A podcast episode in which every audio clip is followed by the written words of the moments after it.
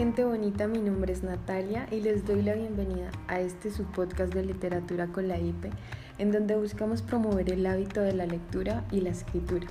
Ese es el por qué y el cómo realizamos este podcast. El día de hoy vamos a continuar con nuestra segunda lectura de poesía y el turno es para el autor Mario Benedetti, quien es un representante bien importante no solo de la literatura uruguaya, sino de la literatura latinoamericana. Benedetti nace el 14 de septiembre de 1920. Es escritor, autor y además integrante de la conocida generación del 45. ¿Qué era la generación del 45? Era una generación de autores uruguayos, principalmente escritores de diversos géneros. También habían músicos y pintores quienes surgieron artísticamente desde el año 1945 hasta el año 1950 y sus integrantes fueron parte de un fenómeno social, político y cultural que tuvo una influencia bien determinante dentro de la identidad intelectual de los uruguayos, no solo de ese momento, sino también de la actualidad, porque aún se conservan muchos de esos ideales y muchos de esos pensamientos que tenían estos intelectuales.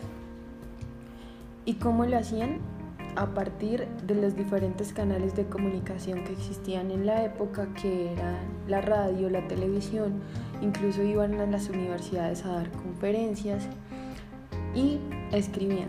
Aún esos escritos se conservan y siguen teniendo, como lo mencionaba antes, importancia y relevancia dentro del país, dentro de Uruguay.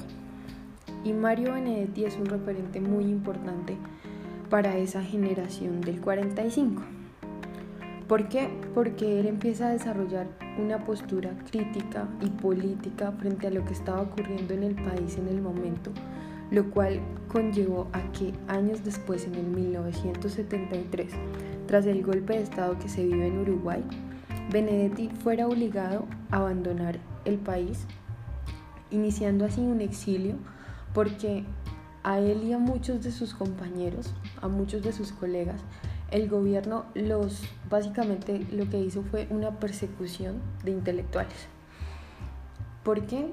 Porque o los querían muertos o los querían en la cárcel por compartir ese conocimiento. Bien contradictorio, eso nunca pasa. Eh, y entonces Mario se va primero a la Argentina, después se va a Perú, después se va a Cuba y termina viviendo en España. Ese exilio dura 12 años y en ese exilio Mario logra ampliar mucho su contenido literario. Se multiplica esa labor como escritor y como periodista y a eso se le suma una participación mucho más activa en la política. Incluso unos años después funda un movimiento independiente y cuando él vuelve a Uruguay 12 años después a reencontrarse con su esposa, a reencontrarse con su mamá, se da cuenta que encuentra un país que ha valorado mucho ese contenido que él creó afuera, pero para ellos, ¿sí?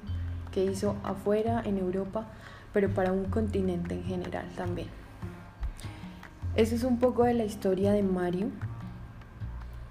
No fue un premio Nobel, pero sí tuvo un premio Sofía, no recuerdo muy bien la fecha. Y el día de hoy vamos a leer un escrito que se llama No te salves. No te quedes inmóvil al borde del camino, no congeles el júbilo, no quieras con desgana, no te salves ahora ni nunca, no te salves, no te llenes de calma, no reserves del mundo solo un rincón tranquilo. No dejes caer los párpados pesados como juicios. No te quedes sin labios, no te duermas sin sueño, no te pienses sin sangre, no te juzgues sin tiempo. Pero si pese a todo no puedes evitarlo y congelas el júbilo y quieres con desgana y te salvas ahora y te llenas de calma y reservas del mundo solo un rincón tranquilo y dejas caer los párpados pesados como juicios y te secas sin labios y te duermes sin sueño y te piensas sin sangre y te juzgas sin tiempo y te quedas inmóvil al borde del camino y te salvas entonces, no te quedes conmigo. ese era el escrito que quería compartir el día de hoy.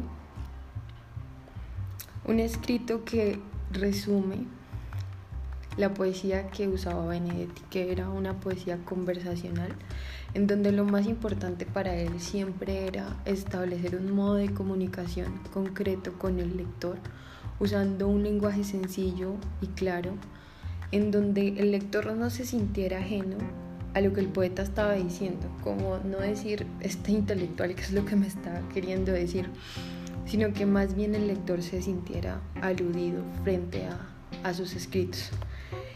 Y cuando uno lee este poema, al inicio piensa que Mario le está hablando como a muchas personas en general, pero resulta que le está hablando a, su amada, a su querida. Y le está diciendo como, si te vas a quedar en tu zona de confort, entonces no te quedes conmigo. Si no vas a soñar, entonces no te quedes conmigo. Si te vas a salvar, entonces no te quedes conmigo. Si no sabes querer, entonces no te quedes conmigo.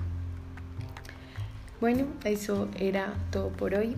Los espero en el siguiente podcast. Vamos a leer un escrito del colombianísimo Fernando Soto Aparicio. Un abrazo para todos. Cuídense mucho y cuiden mucho a los que los rodean.